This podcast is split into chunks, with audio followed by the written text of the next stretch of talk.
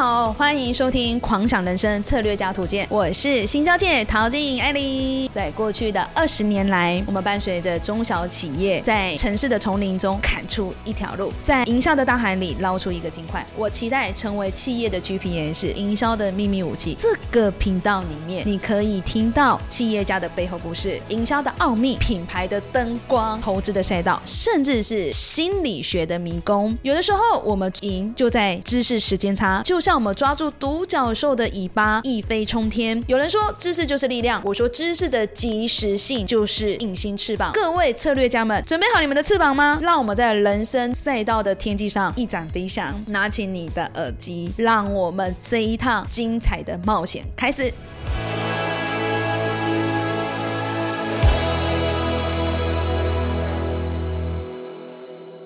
大家好，好，我是行销界陶晶莹。今天呢，想要跟大家聊一下最近电商趋势。其实，在这两年的疫情下，大家都觉得电商应该很爆炸。可是，大家不知道有没有印象？去年三月二十八号，在印度的虾皮它已经撤出来了，主因是全球市场不明朗。好，那投资者开始撤资，有很多的企业老板呢，就没有在很深度了解产业这种电商新闻的，有在问说，蜜桃为什么要撤资？因为疫情最高峰的状况下，应该是电商最顶峰。可是投投资怎么发现是说，在你业绩最顶峰的时候，你的营运成本结果是等比例的增高，等于说你的获利空间、获利的 percent 值，它没有因为你的疫情状况有变大哈，所以其实投资人中就会比较偏于保守，因为抽资的关系，所以印度的虾皮就撤掉了。那蜜桃最近也看了一个数据，我觉得还蛮讶异的。蜜桃公司运营到现在大概十八年，品牌的定位到一个 website app 的一个设计，IOT 物联网到 social media 媒体炒作，到最近这两年直接帮厂商进入了电视购物。直播圈直接帮厂商直接做销售，其实各个的电商平台蜜桃的公司也有协助运营和上架。我这边拿到的数据是蛮真实回馈各个平台和现状。最近母亲节关系，那蜜桃的公司产品也有上百货公司，真的是惨。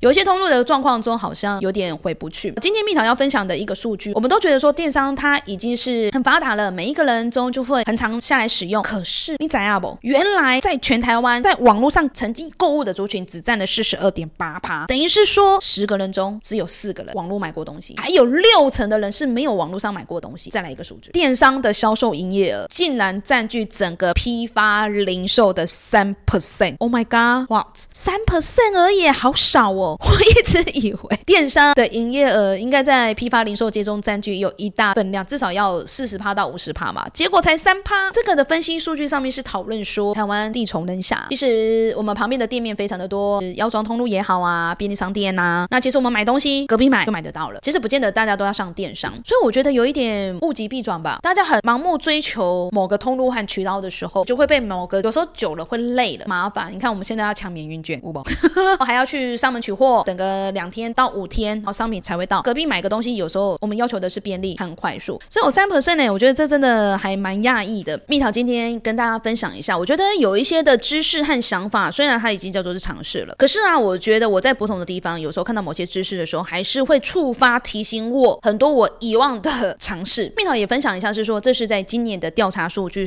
消费者对于电商的选择和喜好度的前几名。第一个啊，消费者还是会很在意提供免运的服务。我不知道大家有没有注意到，除了虾皮提供呃九九和一九九的免运，其实有更多的平台已经到三九九、三九九就免运了。可是我一直在想啊，那个毛利成本怎么算？一次的运费大概八十到九十，如果你三九九免运就算四百。八十和四十这样的比例中，就是五分之一耶，百分之二十 percent 都在物流上面呢。产品的毛利要多高？产品的毛利要多高才有办法让三九九免运？哎，这我觉得物流费啊，像我们公司的物流比例，物流费啊，也占据我们整体的营收蛮大的一个 percent 值。我觉得这也是电商老板下一个要挑战一个里程碑啦。第一个是提供免运服务，它占据了六十七 percent 的人哈会在意这项，然后再过来是有没有提供折扣和优惠，满千折百，多一元多一件，简单的结账。流程，我觉得这个我就不用多说哈。User friendly 的一个网站很重要，还有它能不能现金交易？虽然现在信用卡中很方便，其实像我，我真的懒到从走去旁边的包包，从我的包包中拿出信用卡的这一段我都懒。所以啊，我大部分的买东西，我还是会选择货到付款，它就是现金交易的一个想法。还有有积极的顾客评价哦。其实我们在虾皮上面哈，或者在淘宝上面，其实我们真的会蛮注意顾客评价的。好，包含一个国际快时尚服资讯哦，讯的它的下面的顾客。评价中也都做的还蛮好的。再过来是有没有提供简易的退货机制？哈，七天鉴赏期嘛，有没有提供格子配送？哈，因为蜜桃要来录 podcast，其实我也买了好多的随身碟，那真的中午订三个小时内就到，真的还蛮快的。那额外的几个哈，我也分享给各位老板，那我这边就快速带过，是否是提供额外的免费的安装选项，帮忙免安装？品牌在社群媒体是否有经营？品牌忠诚的点数？就是有没有回过点数，甚至是环境友善的认证哈。那最近的 EGS 讨论很热烈，我觉得发现有某些多品牌也在开始很认真耕耘哈。你是不是提供独家的内容？呃，我觉得平台玩到最后，大家都是到后面的彼此比价啦。你的平台有什么样的独家之处？我觉得这也是大家会下去考量的。还有有没有提供及时的聊天服务？我觉得这些东西好像在虾皮的平台上都可以下去满足它。好，那今天这是简单的一个呃电商趋势的一个分享。